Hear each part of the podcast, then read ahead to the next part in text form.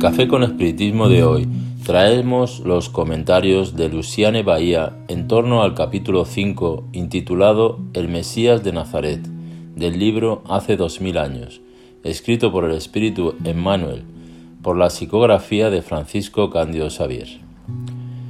En esta ocasión damos continuidad a los dos episodios anteriores que ya hemos comentado en los que se relata el encuentro tan especial entre el senador romano Publius Lentulus con el Maestro Jesús.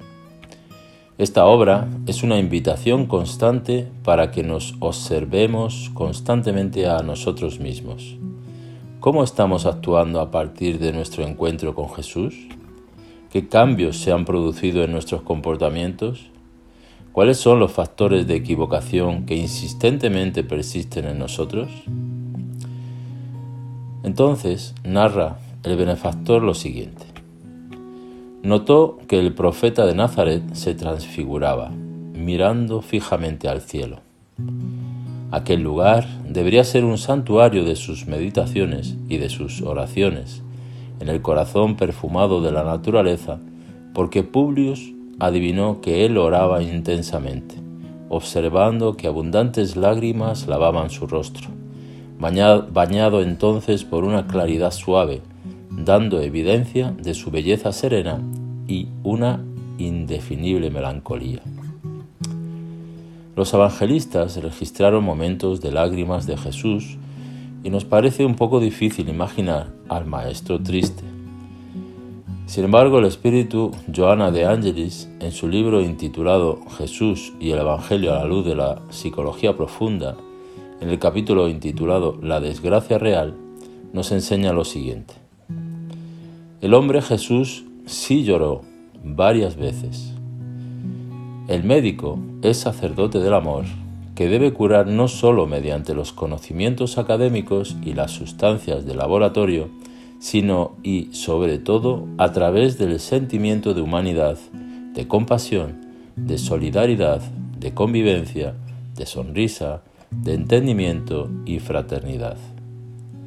Jesús por eso no participaba, sentía, compartía, convivía, discutía, escuchaba el dolor de todos cuantos se acercaban a él.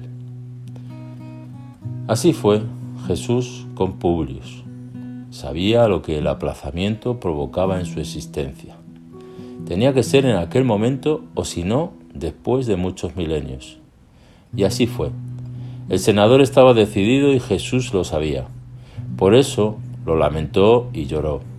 Era una abeja que escogía apartarse del rebaño, para tener hambre, sed, pasar padecimientos, para un día, arrepentido, volver al pastoreo de Jesús. Después de contemplar Publius la oración de Jesús y sus lágrimas, dice el texto de Emmanuel lo siguiente. En ese instante, sin embargo, un suave torpor paralizó las facultades de observación del patricio, que se cayó aterrorizado. Debían ser las 21 horas, cuando el senador sintió que se despertaba. Un leve soplo acariciaba sus cabellos y la luna entornaba sus rayos plateados en el espejo cariñoso e inmenso de las aguas. Enseguida nos preguntamos, ¿Qué significó aquel instante para el orgulloso y poderoso senador? ¿Cómo sucedieron los minutos? ¿Rápidos? ¿Él entendió la importancia de estar delante de Jesús? ¿Deseaba abarcar todo el tiempo en sí mismo para hacer de todo aquello un constante presente? ¿Cómo se sintió efectivamente Publius? Siguiendo con el relato que dice así. Guardando en la memoria los mínimos detalles de aquel minuto inolvidable, Publius se sintió humillado y disminuido en base a la debilidad que mostrara ante aquel hombre extraordinario. Un torrente de ideas antagónicas llenaba su cerebro acerca de sus amonestaciones y de aquellas palabras ahora archivadas para siempre en el centro de su conciencia. ¿No tenía Roma también sus hechiceros? Buscó recordar todos los dramas misteriosos de la lejana ciudad con sus, figuras impresionantes e incomprensibles. ¿No sería aquel hombre una copia fiel de los magos y adivinos que preocupaban igualmente a la sociedad romana? ¿Debería entonces abandonar sus más queridas tradiciones de patria y de familia para volverse un hombre humilde y hermano de todas las criaturas? Se sonreía con su presumida superioridad, examinando la futilidad de aquellas exhortaciones que consideraba despreciables. Entretanto, le subían del corazón al cerebro otras apelaciones conmovedoras. ¿No le habló el profeta de una oportunidad única y maravillosa? ¿No le prometió con firmeza la curación de la hijita a cuenta de la fe ardiente de Livia? Sumergido en esos pensamientos íntimos, abrió cautelosamente la puerta de su casa, de su residencia, dirigiéndose ansioso al cuarto, al cuarto de la enferma. Y, oh, suave milagro, la hijita reposaba en los brazos de Livia con una absoluta serenidad. Flavia estaba curada. Livia le contó al esposo que la pequeñita dijo experimentar en la frente el contacto de unas manos cariñosas, sentándose enseguida en la cama, como si una energía misteriosa le vitalizase el organismo de una manera imprevista.